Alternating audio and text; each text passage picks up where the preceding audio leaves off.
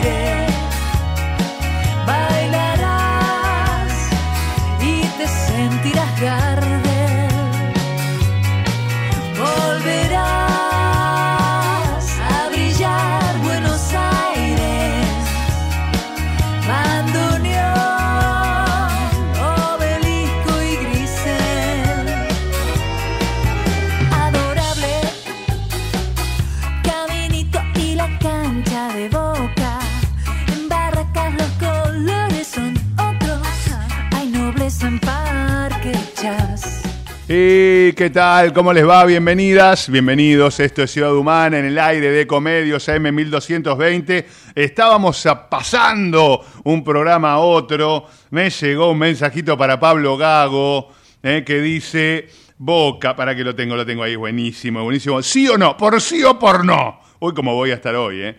¿Por sí o por no? Boca, ¿perdió los últimos dos clásicos, Pablo Gago? ¿Por sí o por no? Boca, ¿ya ganó la séptima? ¿Por sí o por no? No. Boca, ¿murió en Madrid? ¿Por sí o por no? ¡Ah! Durísimo, durísimo. No, podemos estar de acá a fin de año. Este, suponete que gane masa. No, no, no, va a ser así. Todo el tiempo así. ¿Por sí o por no? ¿Pablo Gago es el mejor conductor de la radio? Sí, es el mejor conductor de la radio. Por sí o por no, Adrián Frinich viene a las 6 de la tarde. Un poquito más tarde. bueno, si quiere voy a tratar de hacer lo posible por venir, pero estoy buscando información a esa hora. ¿eh? Este, sí, seguro vamos a estar acá haciendo el post elecciones, el post balotaje. ¿Balotaje o balotage? Es. Bal- Balotage. Ah, ¿por qué? ¿Es francés? Eh, ¿Es que tú parles français? Je ne parle pas français, je parle anglais en español. Je ne comprends pas. Mirá cómo hablamos, ¿eh? Ojo, ¿eh? Aujourd'hui, c'est lundi. ¿No? Este, hoy es lunes, dice. Ah, ce soir. No, me encanta, me encanta, me encanta. Voulez-vous que sea? Che, que a ver si sabe, nuestra entrevistada sabe francés y nosotros estamos quedando muy mal. Bueno, pero nos queríamos introducir en el programa eh, hablando de política, hablando de lo que vos te interesa también y cuánto se está hablando principalmente de estos nuevos temas, ¿no? De los temas de la celiaquía, de los temas que le están empezando a interesar a muchos, ¿sí? A mucha gente cada vez más. Eh, vemos los precios que cada vez se van más caros de, de los productos, por qué y, y todo lo que se consigue también. Para eso estamos eh, comunicados con Silvia Vera Tapia. Ella está en la Asociación de Celiaquía. Eh, me parece que es presidenta. Vamos a preguntarle a ella. Silvia, ¿cómo estás? Bienvenida. Bueno, ¿cómo están? Buenas tardes. Buenas tardes, buenas tardes. Bueno, eh, la verdad que ocupados, ¿no? Porque ¿quién no tiene a alguien en su familia o algún amigo o él mismo que está viviendo y sufriendo este tema que cada vez se hizo más público? Mi primera pregunta es, eh, tiene que ver con esa, ¿no? Eh, presidenta de la Asociación Celíaca es Silvia. Te, te presenté bien entonces. Presidenta de la Asociación Celíaca Argentina Sí. y en realidad cofundadora Ah, hace 42 años, la edad de mi hija, wow. que pertenezco a la Asociación Celíaca Argentina, que comienza como club de madres de niños celíacos, Sí. me incorporo yo, Sí, y cuando empezaron a llegar adolescentes y adultos, bueno, quisimos hacer algo más grande y, y ahí fundamos la Asociación Celíaca Argentina, que, que en este mes, no, en el, el mes pasado, el mes de de octubre, octubre. cumplió 45 años de vida. Wow. ¿Y Así cuánto que- cambió desde esa época en el conocimiento, eh, en el compromiso de los restaurantes, por ejemplo? Porque ahora están obligados a tener un plato celíaco, pero hace, ¿qué te digo 40? 10 años atrás era imposible conseguir un plato de comida para celíaco en un menú normal, ¿no? Tal cual. Y bueno, se ha trabajado mucho. eh, vos pensás que la asociación tiene 45 años de vida y cuando yo comienzo con este tema, eh, y después te voy a cambiar el término que utilizaste al comienzo. A ver. Eh, cuando yo empiezo con este tema, porque mi hija fue diagnosticada como celíaca, Sí. eh, cuando era bebé, eh, bueno, lógicamente no había absolutamente nada. Claro. No había redes sociales, no había, no había, pero qué restaurante ni no restaurante, no había alimentos que Nada. supiéramos que eran aptos para celíacos. Claro. Y ahí empieza nuestro camino, empezamos a, a- a llamar, a, a ir a presentarnos en las empresas para preguntar si tal o cual alimento eh, podía tener gluten de Mm. trigo, avena, cebada y centeno. Y bueno, ahí para ellos también era una sorpresa y una Claro. novedad, porque en realidad nunca se habían puesto a pensar que tenían los sí que tenían los alimentos, pero no que eran o, o que sí eran o que no eran aptos para celíacos. Claro. Así que bueno, un trabajo muy minucioso y muy de hormiga y muy a pulmón. Sí, no existía ni el término, ¿no? Sintac. Digo, te- tuvieron que Eh, crear ah, todo. Sí existía el término Ah. SINTAC. Eh, sí, a través de, de un médico gastroenterólogo, que pediatra, que comienza, el doctor Cueto Rúa, que comienza a, a- a darle forma a todo esto. No era que no existía Ok. la celiaquía, no era que no existiera la enfermedad celíaca, ya existía y ya otros investigadores y otros médicos habían trabajado sobre este tema y habían eh, estudiado y habían presentado sus trabajos. Pero bueno, acá en La Plata se conforma como sede nacional la Asociación Celíaca Argentina. Bien, bien. Y me ibas Para a corregir. En un momento dijiste que me ibas a corregir y a mí me encanta aprender. Sí, Eh, ¿por qué te voy a corregir? Porque vos dijiste, eh, mm, bueno, hay muchas personas que hoy están viviendo y sufriendo este problema. Hoy, sinceramente, tengo que decirles que no se sufre más. Vamos. Hoy los celíacos tienen más de 30.000 alimentos aptos para celíacos inscritos como libres de gluten. O sea, hace 40 años atrás sí podíamos decir que las mamás sufríamos por nuestros hijos, Claro. porque no sabíamos qué darles de comer. Bien. Hoy nuestros hijos y toda la persona que es diagnosticada como celíaca tiene de todo, tiene para bueno. elegir eh, cualquier alimento que quiera comer. Bien. Tiene seis clases de premezclas para, para cocinar, tiene eh, eh, eh, fideos, tiene galletitas, tiene eh, mm, fiambres, tiene tiene chocolate, tiene Sí. de Sí, y sí, sí. Descubrimos, están en todas partes. descubrimos con un amigo celíaco eh, el tema de las Sí. cervezas. Eh, Sí. Ya había una española que, que venía sin TAC, pero depende del grado de celiaquía, y eso quiero que me ayudes vos a contarle a nuestra audiencia, porque yo voy a tocar de oído de lo que me explicó mi amigo y te tengo a vos acá. Eh, Sí. y, y- y estamos viendo que algunas cervezas, este, una que es este, de Corona y todo, eh, no le caen mal al que es celíaco. Depende del grado, ¿no?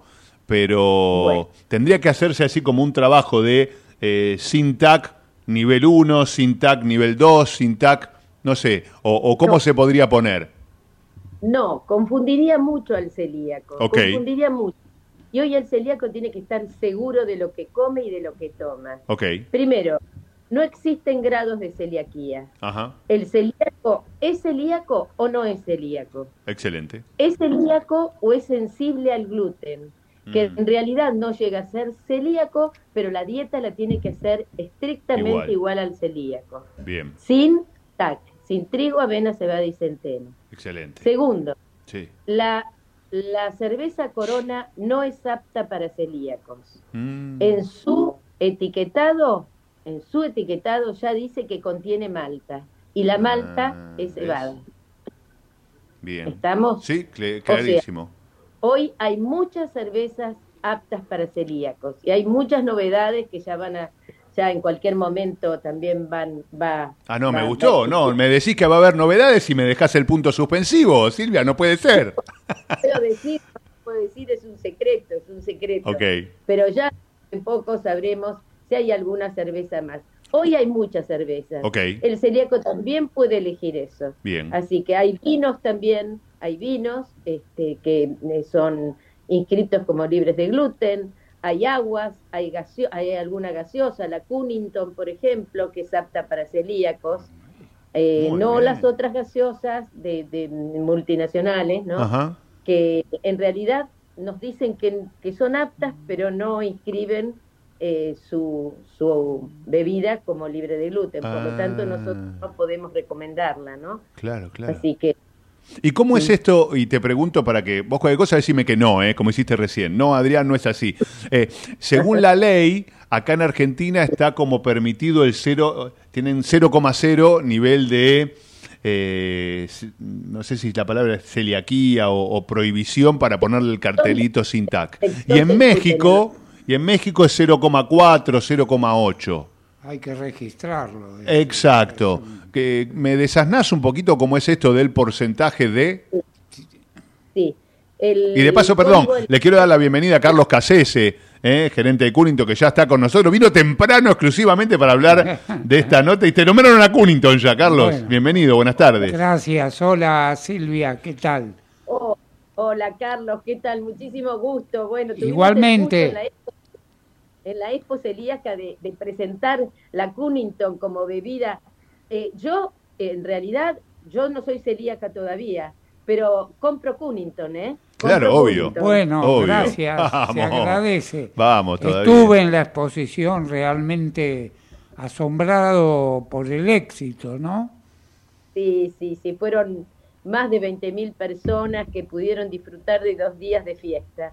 Qué Sinceramente, un alegrón grande porque justamente es hecho para, para los celíacos, ¿no? Sí. Eh, es un desafío y una responsabilidad muy grande, pero hablando de empresas comprometidas, como Cunnington, otro de los Sí. chicos en, en el colegio secundario, mirá de los temas que uno viene a charlar, ¿no?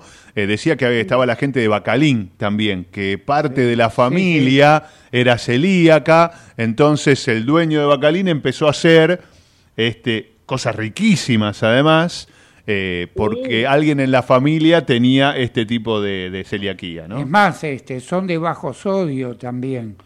Lamentablemente Claro. no podemos poner el Eh, doble, isol- doble rol. ¿eh? Claro. Sirve- sirve- Tuvimos que evitar el isólogo de Fundación Favaloro debido Sí. a la ley de etiquetado nueva, Ah. porque Claro. no se pueden poner isólogos de instituciones científicas. Ah, mira.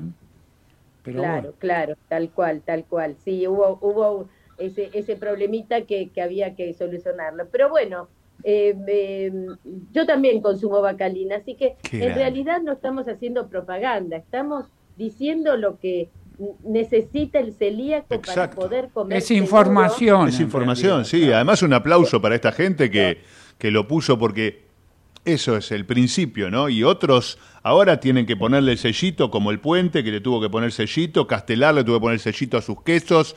Eh, ¿Por qué? Y porque la competencia lo tiene. Entonces, bueno, yo no me puedo quedar atrás y empecé a mirar los quesos yo también, porque aparecía uno, no me acuerdo, ahora ay, ay, me voy a decir uno por otro, pero bueno, eso sí ya lo chequeé, que me- yo iba a comprar la picadita este, y, y- y compraba ese queso para mi amigo. Y claro, ahora cada vez más. ¿Por qué? Y porque si no, compran el otro y no compran el mío. Entonces hay que certificar los procesos. Pero me quedó pendiente la pregunta del cero coma, Silvia. Bueno, o sea, el, el Código Alimentario Argentino determina un nivel de detección de gluten permitido en los celíacos, que es de 10 ppm partes por millón. Acá en la Argentina, la, la Argentina es el, el país más seguro donde el celíaco puede comer Claro. sin que dañe su intestino. Eh, mm, la diferencia está en Europa, por ejemplo, Ajá. que ese nivel de detección está permitido de 20 hacia arriba. Ah, O sea, yo una vez hace muchos años que estuvimos en una reunión de asociaciones celíacas, le pregunté a los médicos, ¿qué quiere decir entonces? ¿Que el, que el, el celíaco tarda más tiempo en recomponer su intestino cuando se entera que es celíaco? Porque si la detección es mayor, Mm. los alimentos no son tan puros, Claro. tan, tan, tan buenos, vamos a decir, para Sí. el celíaco. Sí, sí. Bueno, no me, no me contestaron, por supuesto, pero yo sí puedo, claro, no me lo contestaron, Claro. pero sí puedo asegurar que acá en la Argentina, eh, teniendo una ley, que por supuesto que hay muchas cosas que todavía hay que ajustar, ¿no? Sí, de la sí. ley, porque como, como todas las leyes, que se cumplan los, todos los artículos que, que fueron eh, eh, escritos, pero bueno, eh, hay muchos que hoy se están cumpliendo y que el celíaco puede decir que está haciendo una dieta eh, rígida, buena, segura y al mismo tiempo usar y, y buscar eh, y hacer una dieta saludable. Bien, ¿no? Carlos. Eh, un tema logístico operativo. Esto viene a cuento de que en la planta, bueno, son muy rigurosos con este tema del SINTAC, ¿no? Sí. ¿Cómo es la cuestión del expendio en comercios y demás? ¿Hay que tener los mismos cuidados? Totalmente, totalmente hay que tener los mismos cuidados. Nosotros estamos eh, en contacto permanente con los supermercados, los grandes supermercados, los hipermercados de la ciudad y de, bueno, de la provincia, ¿no es cierto? Eh, o sea, tratamos de capacitar a las empresas para que todas las empresas hagan lo que tienen que hacer. Miren, una, una anécdota chiquita y personal. Sí. El otro día fui a uno de los supermercados de acá, de la ciudad de La Plata, conocido, ¿no? Y, paso por una góndola. En realidad, la celíaca es mi hija que tiene 42 años, como les dije recién. Ella ya es mamá de tres niños, vive en su casa, se cocina, cocina para sus hijos. Yo casi, cuando viene acá, sí, lógicamente hago algo, alguna comida para ella, pero en realidad yo ya casi no hago Claro. eh, comida para celíacos, porque ninguno, ni mi marido ni yo somos, ¿no? Sí. Por ahora. Eh, Claro. Por lo tanto, eh, fui al supermercado a comprar otras cosas y pasé por un stand y vi un, creo que era, no me acuerdo si era una premezcla, creo que sí, que estaba en el estante de- debajo de todo. Y arriba había harina. Ay, no, y- y- tesoro. Sí, Dios sí, mío. claro. Entonces, cae agarré todo ahí arriba. Fui a hablar con el gerente de acá de La Plata, ¿eh? Y le dije, mire, discúlpeme, le dije, pero este alimento es para celíacos. Si la harina de arriba se llega a romper y el paquete que está acá abajo también se llega a romper por el uso, por el manoseo, sí. por lo que sea, se contamina. Se contamina. Sí, y es lo que existe, lo que llamamos contaminación cruzada. Cruzada, claro. O sea, el celíaco va a comer Claro. creyendo que está haciendo bien la dieta y se mezcló esa harina que estaba arriba con la de abajo, con la, con la que es permitida. La disposición de los eh, de las go- en las góndolas también tiene que estar este, mirá, esa mirada también. Una dirección de correo, una página web, un Instagram, Silvia, para, para empezar a seguirte y que la gente pueda informarse. Sí, eh, asociacioncelíaca.org.ar. Ok, Ponen Asociación Celíaca Argentina y ahí estamos nosotros. bien, excelente. En todas partes estamos. Bueno, y Somos agrade- como Dios. Y agradecerte por esta. Somos como Dios, qué grande, qué grande. Y cuánta falta hace tener una comunidad, ¿no? No, no, ya sé, ya sé. Eh, por eso decía, ¿cuánta fal- ¿cuánto hace falta tener una comunidad que, que sea profesional, que se ayude, que, que poder, poder conseguir estos vínculos, esta información necesaria, como decía Carlos acá, eh, decir lo de Cunnington, lo de Bacalín, lo de empresas, lo del puente, eh, lo de empresas que van poniendo el sellito de Sintac, no es propaganda, no es publicidad, es una felicitación. Es responsabilidad. Es respons- responsabilidad. Ahí va, me quedo con esa palabra, Silvia, es la responsabilidad eh, de tener en cuenta al otro, al otro como, como, como, como un todo. Eh, y muchas gracias por esta buena onda de la entrevista que sabemos que tenés que, que seguir, eh, pero cumplimos con, con el horario y con la entrevista. Qué genia. Bueno, muchísimas gracias a ustedes, gracias por esto es difusión y esto sirve para que si algún celíaco está escuchando la, la nota, lo está viendo, eh, pueda consultar con su médico y pueda llegar a, a tener un diagnóstico rápido, precoz, para que su organismo empiece a funcionar como corresponde y como, como todos los demás. Así que muchísimas gracias, Adrián, muchísimas gracias, eh, Carlos, eh, Gracias. y en otro momento eh, seguiremos conversando. Gracias. un Saludos abrazo a grande. Mariana, eh, por favor. Gracias. Bueno, bueno, muchas gracias, se lo voy a decir. Un abrazo grande. Eh, Silvia Vera Tapia, presidenta de la Asociación de Celiaquía Argentina. Eh, ahora voy a googlearlo todo esto, pero me gustó empezar con esta nota y el final, ¿no? La responsabilidad empresaria en hay otro. Hay otro, este, vos tenés que ganar plata como empresario, sí, pero también está el consumidor. Y esto me lo enseñaste vos también, Carlos, ¿no? Sí, sí, por Eh, supuesto. ¿Cuál es tu público? Eh? ¿Cuál es tu misión? Bueno, vamos a tener otra nota, creo. Sí, sí, hoy también. Hoy, hoy estamos. ¿Hoy este, también? ¿Qué productor? Ah, es muy productor bien. usted, productor de radio. Yo, Pero hago tengo que ir a la pausa. puedo. Tengo que ir a la pausa porque después de la pausa viene Carlos Napoli, que está como loco. ya, ya se viene con todo. Uh, Bueno. Dale, dale.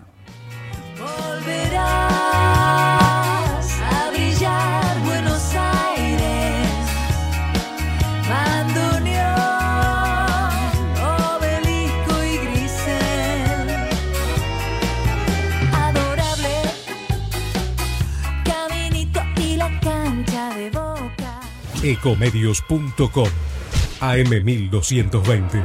Estamos con vos. Estamos en vos. American and Merit Hoteles. Primera cadena hotelera argentina. 3, 4 y 5 estrellas. Más de 20 destinos de Argentina y el Cono Sur. Aprovecha el código promocional Puro Branding con el 10% de descuento para los hoteles American Córdoba Park, American Executive Córdoba, American Buenos Aires Park, Merit San Telmo y American Executive Mendoza Hotel hasta fin de año. No válido para fines de semana largos. American and Merit Hoteles. Somos tu destino de crecimiento, con políticas activas para generar competitividad y desarrollo, y la infraestructura que tu proyecto necesita. Entre Ríos, una provincia fuerte que está en marcha. Gobierno de Entre Ríos. Espacio cedido por la Dirección Nacional Electoral. Viene la Argentina que se relaciona con el mundo, sin dejar que nos devoren los de afuera. Viene la Argentina que estábamos esperando. Unión por la Patria. Sergio Massa, Agustín Rossi, candidatos a presidente y vicepresidente. Lista 134. Espacio cedido por la Dirección Nacional Electoral. Es simple, votamos ser o no ser una Argentina distinta. El cambio está en tus manos. La libertad avanza. Mi ley presidente. Villarruel Vice. Lista 135. Informate en ecomedios.com. Seguinos en TikTok, arroba ecomedios 1220. Glia Educación y Negocios es una consultora liderada por un equipo transdisciplinario con experiencia en instituciones educativas y empresariales. Se especializa en asesoramiento y capacitación en temas como liderazgo, coaching, educación emocional, pensamiento visible e inteligencias múltiples. Glia, conectar ideas, conectar acciones. Visita nuestra página web www.glia-delmediosi.com.ar. Mejorar la conectividad y apoyar iniciativas innovadoras y ecológicas. Promover la movilidad sostenible. Ciudad Humana.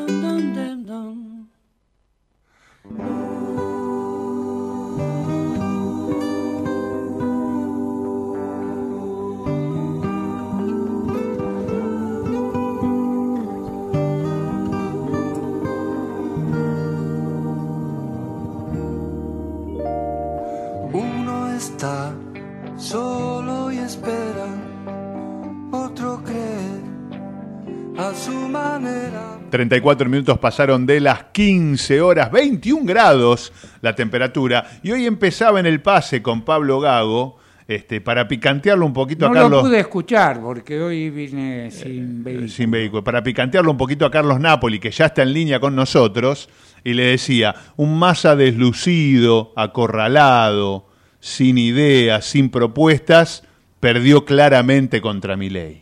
¿No? Bueno, los medios hegemónicos que estuve escuchando hoy, tuve la oportunidad de estar en casa al mediodía, no hablan así. no, claro, por eso, Claramente ganador. por eh, eso digo, ¿qué hubiera pasado si hubiera sido al revés eh. el debate? Y de paso le tiro, le tiro leña a este fueguito que armamos.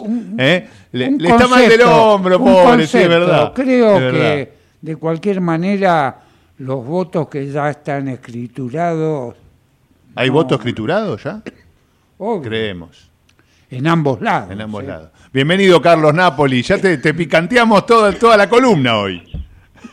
Qué manga de espoliero. Escúchame, buenas tardes, ¿cómo les va? Bien, muy, muy bien. Bueno, primero a cuidarte la salud. ¿Eh? Que, que ahí está Sí, todo el sí. equipo ayudando y apoyando. ¿Qué pasa? ¿Qué pasa? ¿Está enfermo? Eh, tiene alguna nana ahí en el hombro. y Ah, no sé si puede contar él al aire, pero bueno. Eh, eh, sí, me, voy- me van a operar el jueves, después les cuento cómo. bueno. ¿Por qué bajaste va la todo. defensa? está con baja Eso. defensa. Bueno, Sí, sí. escúchame, ¿cómo viste primero a, a- a los dos candidatos en, en el debate y después, este, si querés, contestar las, las, las chicanas que te hacemos nosotros o no? No hay problema, es para, es para, Ah, es para picantear. Chicanero todo. Sí, este, escúchame, te cuento, ayer lo vi el debate, este, después de ver el partido, el empate de Independiente y Banfield, eh, y, y- y seguía jugando Falcioni, pero este, había un equipo que atacaba y otro que se defendía. Sí, Eh, sí, eh, la estrategia no, no, no sé si estuvo bien. No me animo a criticarla bestialmente, no me animo, porque a lo mejor me equivoco, porque no soy un especialista, soy un ciudadano mirando. Yo digo, eh, el debate, el debate lo ganó si es un, hay un, Sí, que una no tiene por qué competencia. hacer. Sí, claro. exacto. Sí, si hay una competencia, el debate lo ganó Massa. Ajá. Eh, estaba, digamos, mejor plantado. Y en ese debate Milei se lo cagaron a patada, se dejó llevar, se dejó prepotear. En algún momento, yo estaba con mi hijo que me di cuenta que era bastante mileísta, yo no me daba cuenta hasta ahora. Porque le gritaba más a, a Milei, contestale, contestale, decile. Ah, bueno. Decir, hablarle de inflación, Sí, sí. hablarle de la cosa, Sí, decile, sí, sí, sí. ¿cómo no le decís? Después permitime disentir un poquito, ¿eh? ¿No Bueno, debería haber contestado? lo que- lo- una, una descripción. No, Está no, no, bien. yo no digo, yo digo lo que estaba bien. Ok. Que el otro lo atacaba y él medio como que se amilanó y entró en el juego de la respuesta. Claro. Esto es lo que en un momento le digo, le dijo algo así como, bueno, ¿qué más tenés que preguntar? Como si le estuvieran preguntando, ¿no? Mm. Como que el debate fuera preguntas de masa para que responda mi ley. Pero me pareció bueno eso, Carlos, realmente, Pero no- porque le permitió a mi ley explicar todos esos este, por sí po- o, o por no. Sí, sí, pero Me está parece mejor que el está post- claro. En ese caso está mejor el post, el post, este, ¿cómo se llama? El post debate.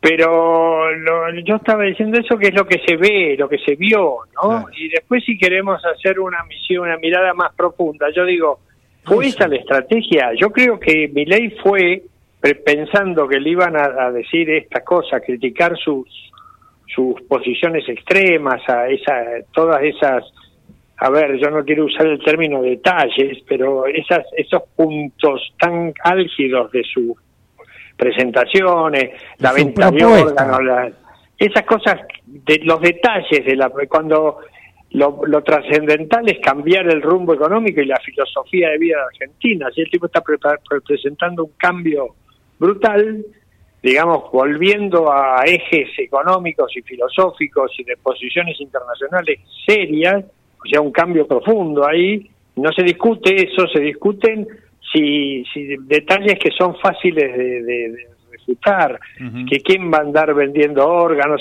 todas situaciones que indudablemente van a tener que pasar por leyes y la Cámara de Diputados con minoría, o sea que es discutible todo eso. Entonces, me parece que puede ser que la estrategia de mi ley ha sido, voy a ir a contestar eso, por lo tanto no le llamó la atención que le preguntaran y se puso a contestar.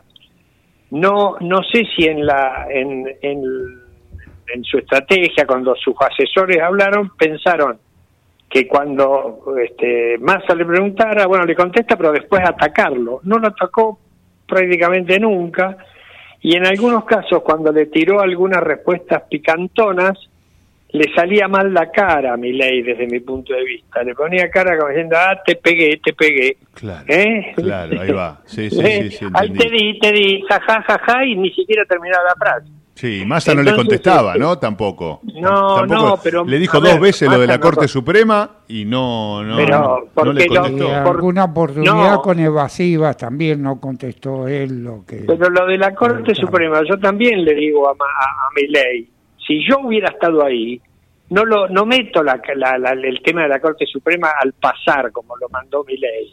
Eh, ustedes acá, yo a Planto le pregunto, decime una cosa, tanto que te gusta sí y no, ¿estás a favor o en contra del juicio a la Corte Suprema? ¿Sí o no? Claro, claro, no se lo hizo eso. No, y yo le digo, ¿vos sos el que generó la inflación que de tan de tanto a tanto? ¿Sí o no? Pero no, no, se ve que no era entrar en ese juego.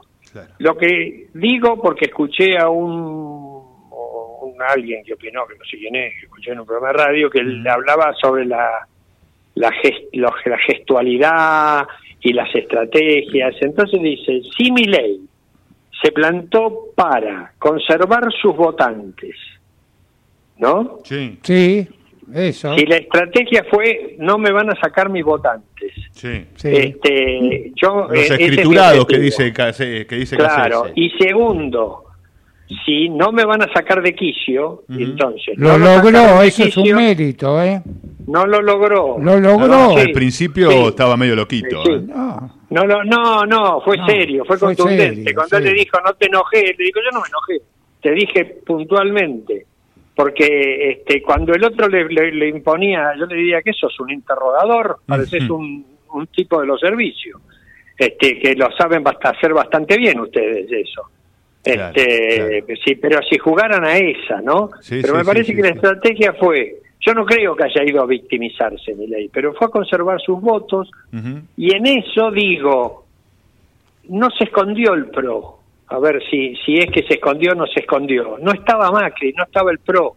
Sí. Y eso es para ganar su, su, su, su bagaje electoral. Él tenía que ir a explicarle a sus votantes qué hacía con parte de la casta, llamémosle, de Junto por el Cambio. Sí, ¿Qué hacía con Macri? ¿Qué hacía con los que tanto criticó? sí. Entonces, tiene que conservar sus, sus electores. Si eso era el objetivo, parece que eso lo logró. Creo que sí. Y, y luego le demostró a sus votantes eso. Macri no, no, no estaba. Esto Claro. es mi ley puro. Mi Tam- ley puro, tam- puro, puro. Sí, esto confirma también la parte cuando eh, Massa le menciona a Bullrich, él no, no presta atención a eso, es como que lo deja correr, ¿no? Claro, que fue en la segunda parte. En la segunda Sí. parte, sí. Sí, sí, sí. Es Ya como- estaba más. Yo creo que, Como diciendo, mira, Ya había pasado el es vendaval. opinión tuya eso, Claro. sí. claro, yo lo que creo es que en esa está el round, la pelea, esta cosa, el debate, por lo que es el debate, a ver quién queda mejor pan- parado, quién tiene más facha, quién se presenta con más soltura. Todos esos análisis que se hacen, Sí. no hay duda que Massa estuvo mejor en ese sentido. Ahora, el resultado de esto se va a saber más adelante, me imagino. el domingo. Acordate Sobre que- todo acordate con los que Menem indecisos, ¿no? Dejó la, silla vacía y ganó las elecciones. Sí. Este, no lo sé, pero a ver, hay otro tema que también pienso. Sí. Tengo un dato Sí. de los del- de la gente del PRO también, para, para cuando termines ese análisis, Carlos. Bueno, yo lo que digo para finalizar es que cuando se habla de que el voto en blanco a quién favorece, favorece al que va primero. Cuando arrancó esto iba primero Massa sin ninguna duda y todos decían, si nadie votaba gana Massa. Sí. Ahora, cuando empieza a, a- a haber encuestas donde la gente, como yo te decía la semana pasada, Sí. que votó a Patricia Bullrich, empieza a decir, lo voy a votar a Milei, lo voy a votar a Milei, y nadie dice, lo voy a votar a Massa, porque los que lo van a votar a Massa se callan, o dicen, voy a votar en blanco, aparece que en las encuestas empieza a estar por encima Milei de, Ma- de Massa.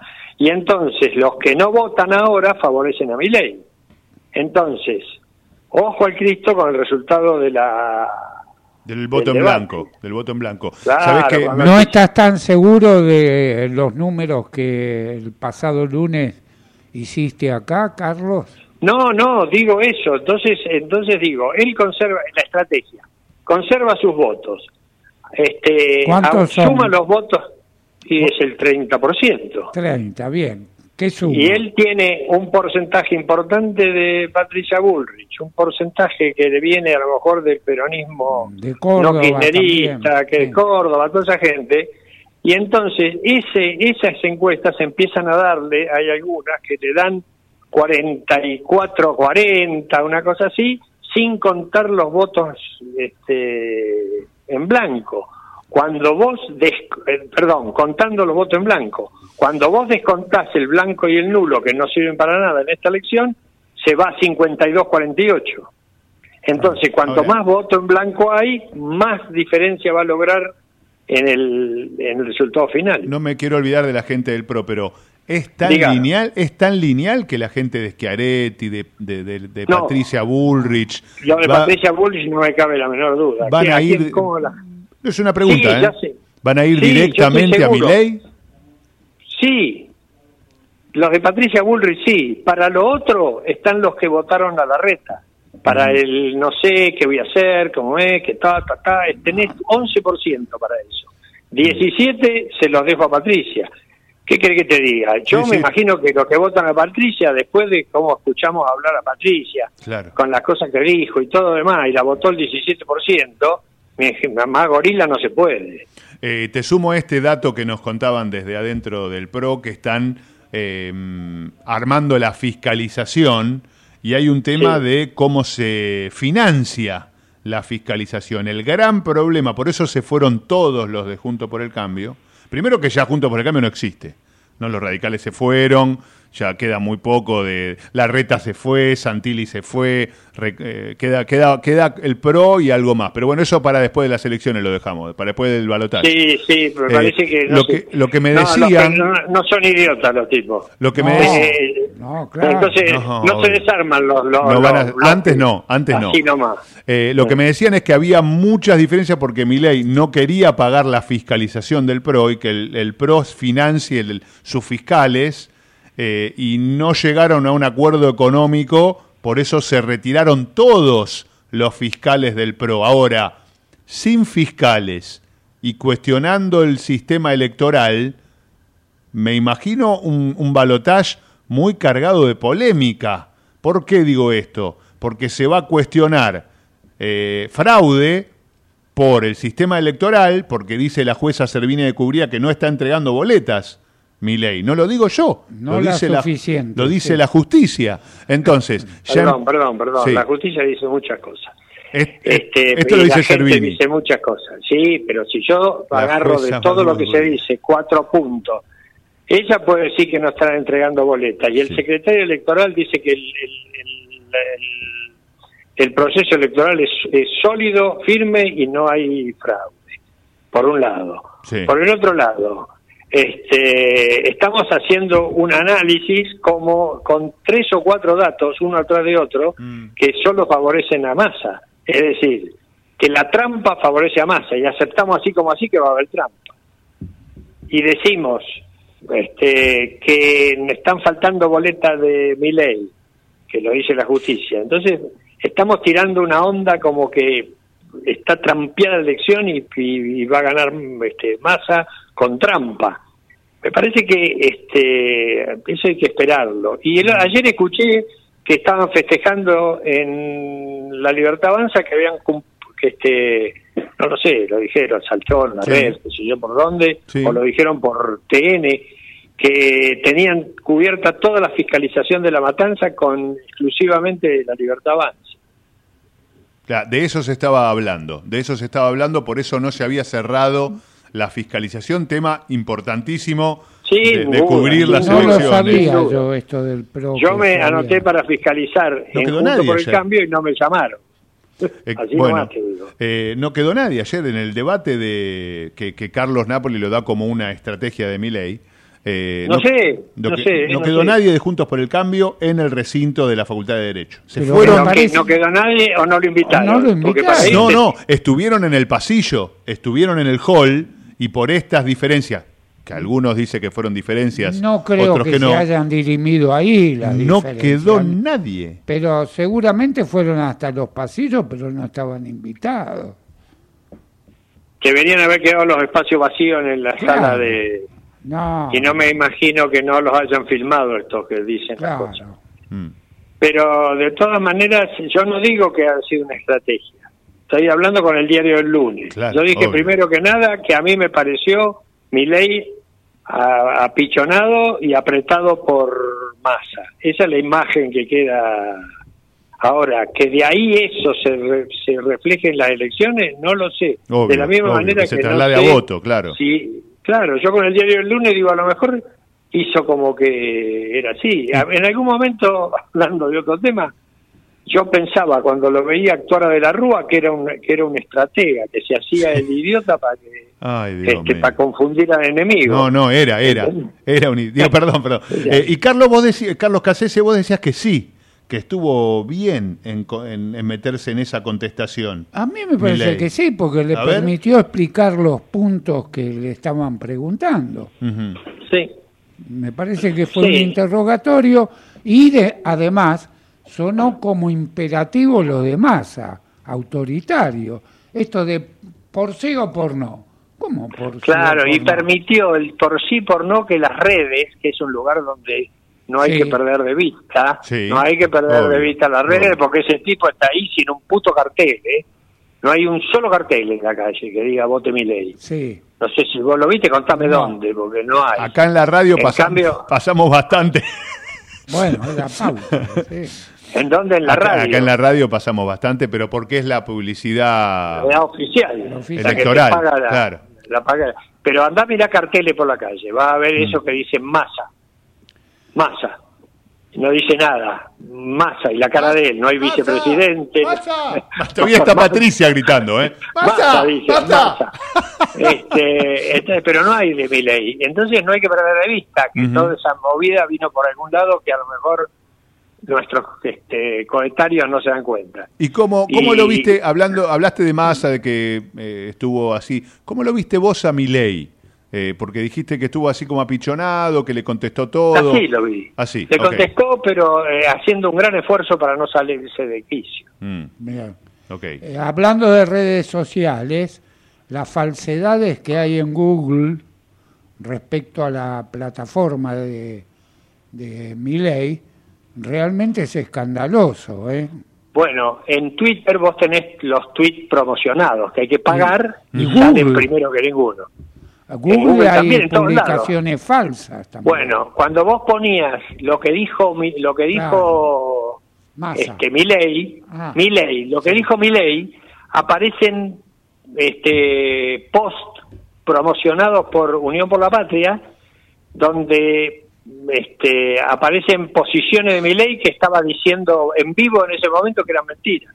Sí. 14 eh, iban publicándolo en la página de Massa en el mismo momento que estaba haciéndose el debate, Sí. esos, esos tweets eh, de, de- para ver los, lo que había dicho antes y lo que decía ahora, ¿no? Bueno, que- entonces eso, eh, todo eso video estaba también. promocionado. Pero bueno, hay una estrategia, vamos a ver. Lo que no hay ninguna duda, que Massa laburó esto con profesionalismo, con asesoramiento, con Sí. todo la, con las, con, no se le critica, hizo lo que tenía que hacer, se- hasta se fue la semana, el día anterior a mirar cómo se iba a parar, cuando le dijeron podés salir del corralito salió, como Sí. si fuera este, un director técnico, Sí.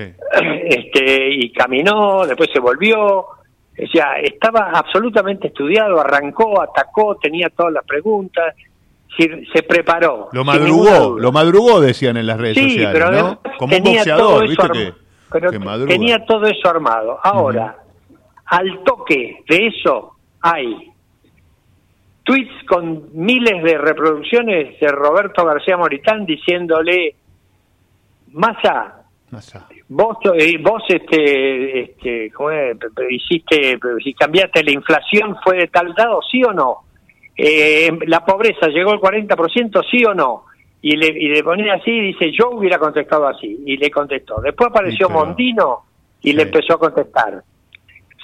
A ver, no fue en el debate. Claro, pero el que, el el debate que lo tenía que hacer, el que lo tenía que hacer era Milei, no es. Bueno, en las redes no sociales se juega mucho también. Sí, sí, ¿no? obvio. Lo que estoy llamando a decir es que el, el domingo vas a saber si pesó más el debate Sí. O si el debate abrió un juego en redes sociales donde hay cientos de millones de personas de, de distintos países que están jugando contra los Sí, sí. cinco que vieron el, el- el- el- la, la televisión abierta. Claro. Eh, algo que me llamó la atención también en estas encuestas que estaban en los QR de... Sí. de- claramente Sí. la- la- la- era aplastante la diferencia a favor de Milei. Pero claro, No sé pero qué esa gente no validez estaba tiene opinando eso, quién, pero bueno, es- ahí tenés, no, pero analízalo. Eh, ponen un QR para que los que están viendo la televisión Sí. voten en quién ganó el, El debate. el, El el debate. debate. Y entonces, en ese lugar donde estaba hablando exactamente, se estaba produciendo en este momento, el, la diferencia era 86 a 14 a favor de Milei. Esos Sí. tipos no estaban hablando de quién ganó el, debate. Claro, estaban no. diciendo, me chupo un huevo, yo voy a seguir votando a Milei. Sí. Sí.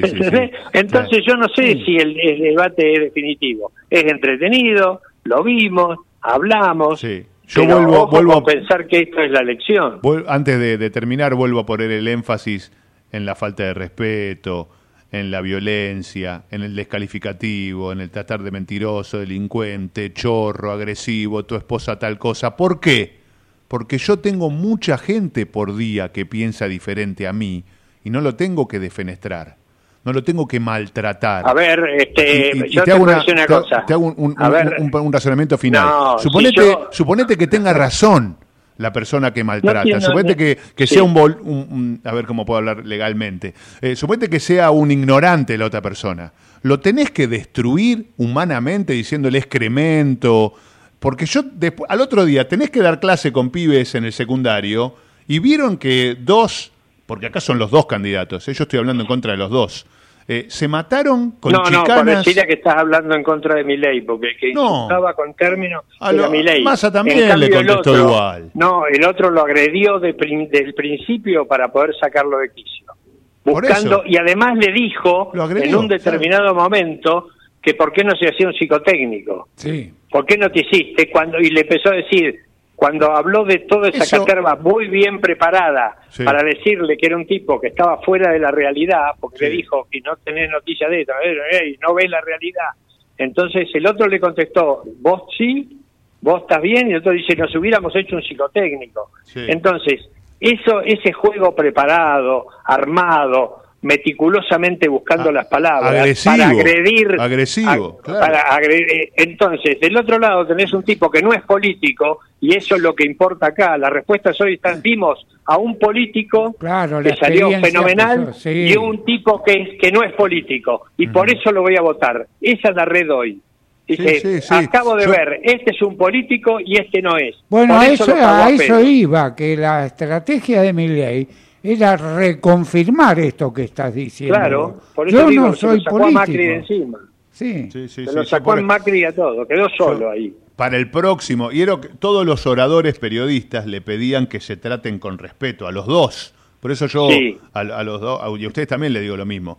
Cuesta mucho, después de un debate con agresiones de los dos lados, lo vuelvo a decir, de los dos lados, cuesta mucho después mantener el respeto, mantener la calma, eh, porque son dos referentes e hicieron 57 puntos de rating Sí, midiendo todos los canales. O sea, ¿te acordás de Grande Pa? Bueno, más Sí. o menos como eso. O sea, había mucha gente mirando cómo los dos Sin candidatos se agredían mutuamente, Pero gratuitamente. también, Pero ¿No? alguien dijo que era evidente y todo, el- así como te digo, lo que está sucediendo después del debate, Sí. que la gente dijo, llegó a la conclusión que estos dos que tenemos de oferta presidencial son dos tipos de poco nivel, que no son estadistas, que no hay que no hay. Menes, no hay no hay Alfonsines, no hay De Gaulle, Al, no al- hay al que voté yo quedó, quedó afuera antes de la antes de la paso. El- Bueno, Un, pero un mérito enorme de masa, Tenía poco pelo. le- un mérito enorme de masa fue la invitación a Ricardito, ¿eh? ¿a qué? A Ricardo Alfonsín. Ah, claro. Lo invitó a Maslatón, no tiene límite. Carlos, bueno, te prometés que te vas a cuidar, que, que vamos a Sí, tenerte la el- semana que el viene. Mantenenos lunes que viene voy con el cabrestillo. Dale, dale. Lo más importante es eso, ¿eh? Este, y que se puede echar. Le hicimos media hora de debate sin decirnos, sin agredirnos. Mirá qué bueno. Este, lo habló. llévatelo, llévatelo. Ahí está, ahí está. Éxitos, Ahí lo dijo así nomás. El, el domingo votás igual, ¿no? Sí, sí, me queda la mano izquierda para votar, imagínate. Anda acá. Anda acá.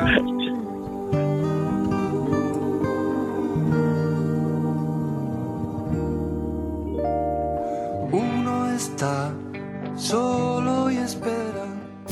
Desde Buenos Aires, transmite LRI 224, AM 1220, Ecomedios. Hoy podemos decir orgullosos que en Vicente López tenemos las escuelas municipales más modernas y tecnológicas de Argentina. No para ganarle a nadie, para que ganen los chicos. Vivamos Vicente López.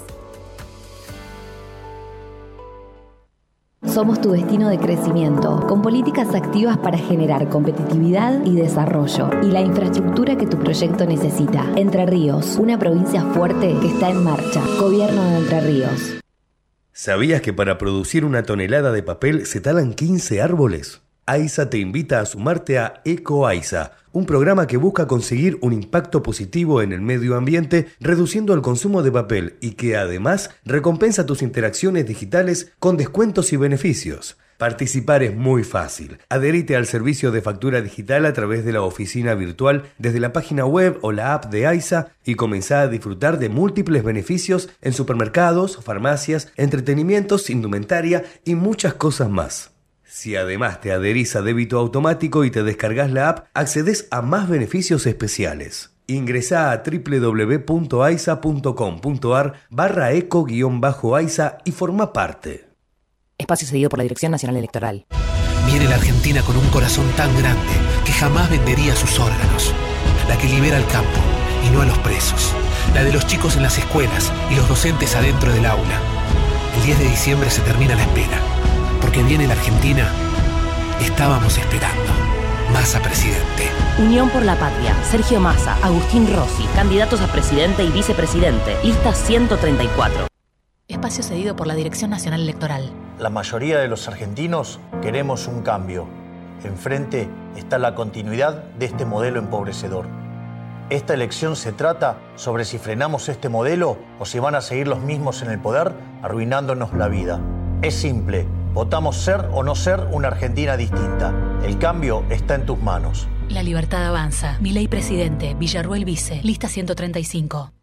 Informate en ecomedios.com.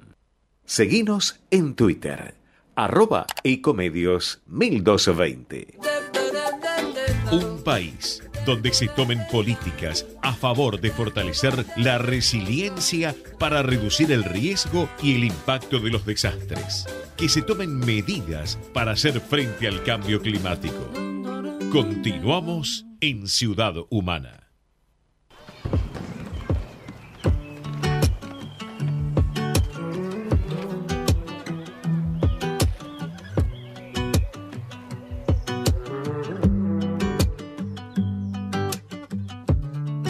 Cuánto va a dolerme la verdad. Tampoco sé muy bien si la quiero ir. Sé que en eso hemos basado la amistad. Un día te protejo a ti, tú otro a mí.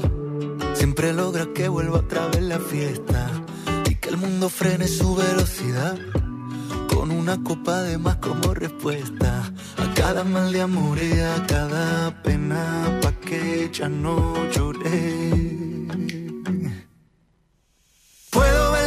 En color, todo el barrio nos mira, bebernos las horas como si fuera licor. Te doy la mano y corremos, dentro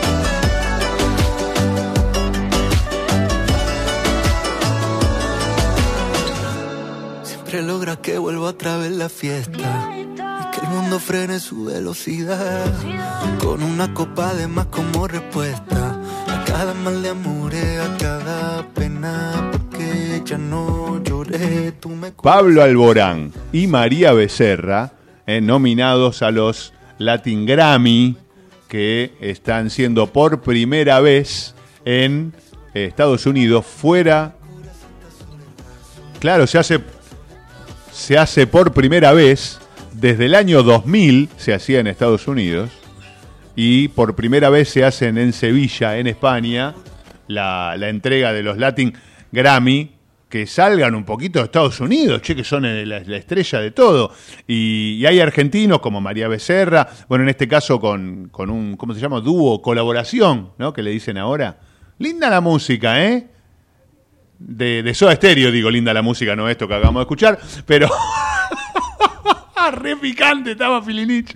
Me habían Eh, prometido algo de los de- auténticos decadentes hoy. Pasamos el programa no- pasado. Ah, no- ¿está, ¿está preparado? Yo ¿Está no preparado? hice nada. Ah, el lindo tema ese, lindo tema. ¿Cuál? El, el osito. Y. Buah, ¿No? hay el- el tigre no hay. El, Sacá el tigre que hay en vos. No, el león era. El león camina. Ah. Eso es durísimo. Eh, la gente no entiende los chistes que hacemos, chicos, por favor. Em, ¿Qué más tenía para decir? Ah, y Juanes también, ¿no? Que estaba em, preparado, iba a actuar el 16 de noviembre, creo que actúa Juanes en, en Sevilla, conmocionada Sevilla por la presentación de los Latin Grammy. Eh, pasó uno de los integrantes de Soda Stereo, que es Zeta Bocio, a hablar emocionado por Gustavo Cerati y, y todo lo que significó ¿no? para, para Zeta, para, para Charlie Alberti. Charlie Alberti tuve la posibilidad, los dos, menos a Gustavo Cerati, tuve la posibilidad de conocerlos a los dos, personalmente. Gustavo era la figurita difícil, ¿no? Eh, nosotros estábamos en un lugar donde él también tendría que venir a darnos nota. Obviamente no nos dio nota porque soy Adrián Filinich, no soy otro medio. este, pero un grande. Tanto Charlie como, como Zeta Bocio, dos grandes laburantes de la música. Eh, Gustavo Cerati es eh, de la estratosfera, es el Messi, eh, el Messi de la música. eh, la verdad que me ¿Te saco el sombrero. interesa una No entrevista con Nito Mestre? Sí, obvio, ¿cómo no me gusta? Ah, que venga bueno. acá. Claro, Nito, espectacular. Lo entrevisté en el Colegio Santa Rosa, pero te estoy hablando del año 99. Así, hace un montón. Acá o tengo sea que el Nito. mail de él Bueno. en tal caso. Mientras me lo buscás, yo ya tengo el entrevistado en línea. Lo vamos a saludar, que nos esperó, que acompañó. Está Ramiro Pasos con nosotros. Ya está en Zoom. ¡Qué grande! Ramiro es coordinador del área de deporte de la consultora Proyecto Sustentable. Bienvenido, Ramiro. Carlos Casese, Adrián Filinich. Te Hola, saludamos. Ramiro, ¿cómo estás? tanto hola, tiempo. Carlos, hola Adrián, buenas tardes a toda la audiencia, así que un placer estar con ustedes y obviamente agradecerles por darle difusión a, a este tipo de iniciativas que tenemos. Bueno, y, y nos metemos de lleno en esta iniciativa. Tenés un público nuevo en Ecomedios, en nuestro canal de YouTube, eh, en nuestra página ecomedios.com, que no conoce eh, deporte sustentable, no conoce este, este programa y vos se lo tenés que presentar. ¿Qué le dirías?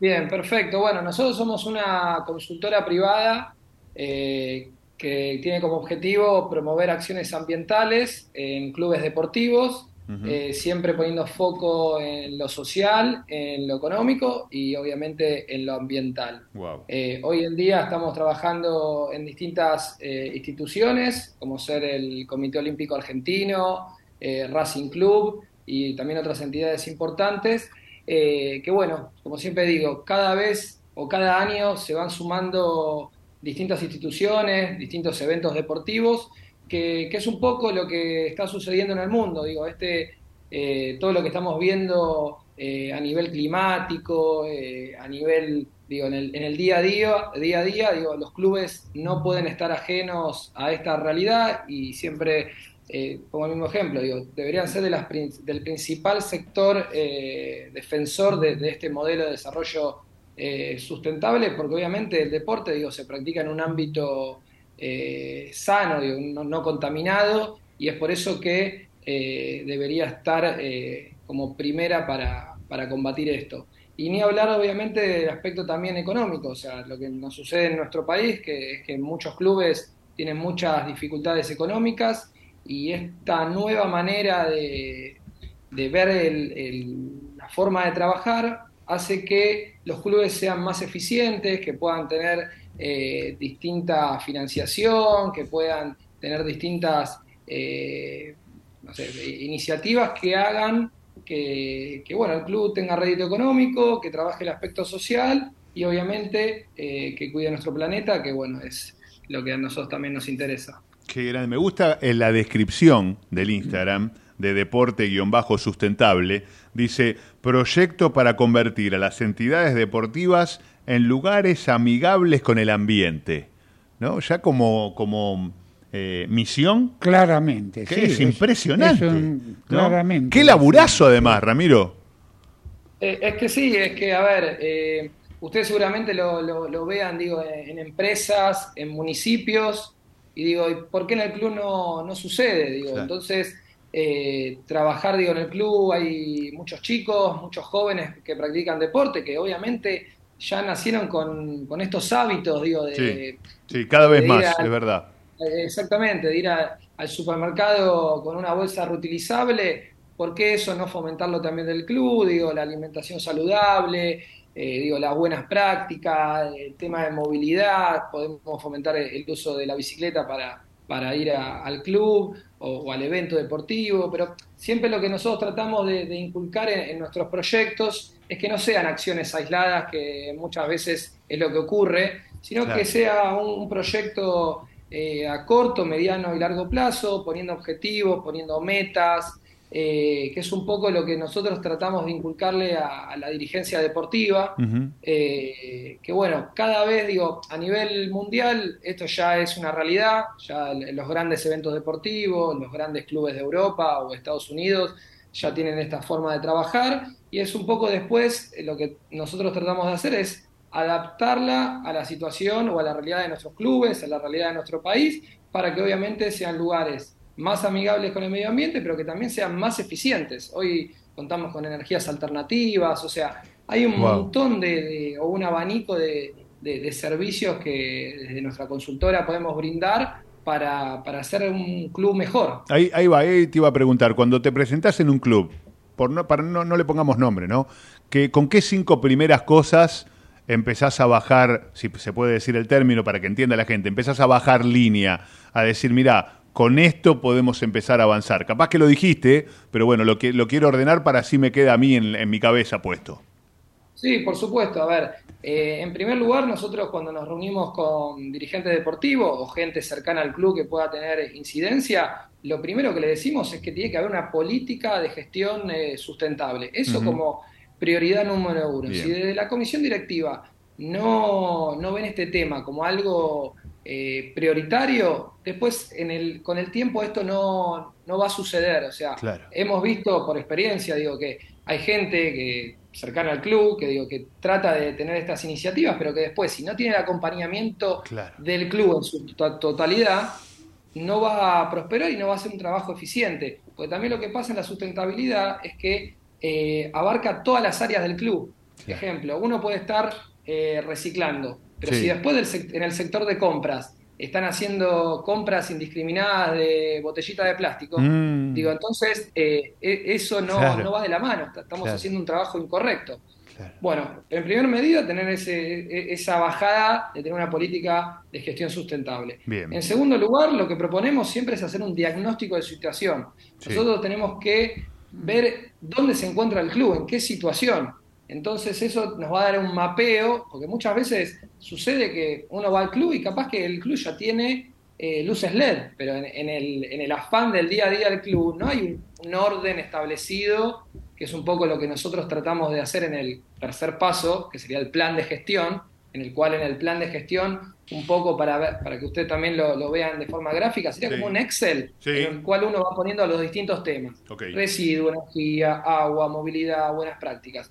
En, esa, en ese Excel uno después va poniendo qué actividades deberíamos hacer, quiénes van a ser los responsables de llevarlo a cabo, cuáles son los objetivos que nos trazamos, cuáles van a ser las metas, como para, obviamente después, cuando uno lo, lo- lo pega en un pizarrón, por así decirlo, tiene el checklist para ir viendo qué se va haciendo, porque en muchos casos a veces pasa de típica respuesta que sucede digo, en el ámbito deportivo para estos temas es no tengo dinero. Bueno, pero después el no tener dinero no significa no poder hacer cosas. Claro. Porque uno a veces se puede trazar un plan a un año de, por ejemplo, eh, esto que decíamos de, no sé, de luces LED eh, en el predio deportivo. Sí. Bueno, capaz que podés cambiar eh, dos luces por mes, eh, que en un año capaz que vas a tener el 70% de tu club con bajo consumo. Claro. Entonces es, Es un flor de cambio, claro.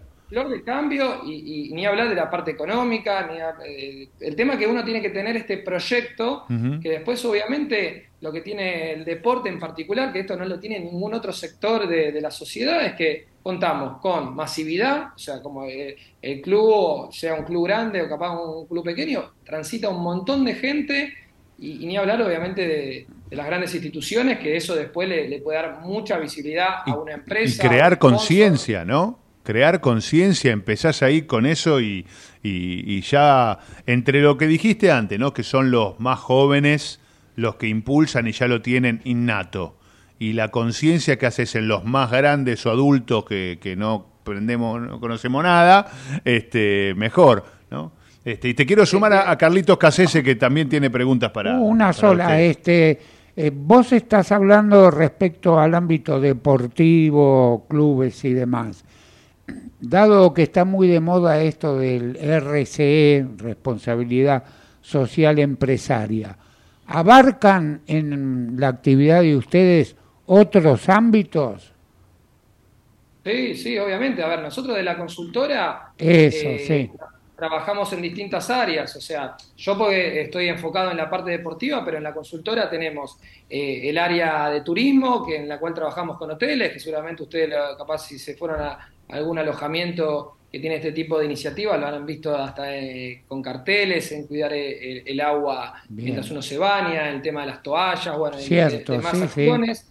Después en la parte de centros comerciales, digo, eh, en los comercios, también en los restaurantes. O sea, como obviamente la sustentabilidad abarca todas Sí. las áreas de la sociedad. Después, obviamente, como decía antes, o sea, tenemos particularidades. Digo, de- en el deporte también tenemos la pasión. Digo, o sea, nosotros en muchos casos, cuando vamos a las instituciones deportivas, nos encontramos con un arraigo, eh, te diría casi eh, del 96% de que la gente acata lo que dice el líder deportivo, eh, el, estadio termina siendo su segunda casa, inclusive hay hasta un mayor cuidado del estadio que de la propia calle. Entonces, todos eso, esos pluses en el deporte particularmente, y, y en este caso en la pregunta que vos también me decías de el RCE, digo, para las empresas también es positivo tener este tipo de iniciativas, porque obviamente son de impacto positivo en, todo punto de vista, o sea, eh, estás cuidando el medio ambiente, estás generando nuevas herramientas de financiación, porque obviamente podés conseguir sponsors, eh, mejorás la reputación, digo, ante la, la sociedad, tenés una mejor imagen, eh, nuevas oportunidades. Eh, si uno hace un trabajo eh, profesional en el tema de reciclaje, por ejemplo, hoy el reciclaje se pesa y eso es dinero.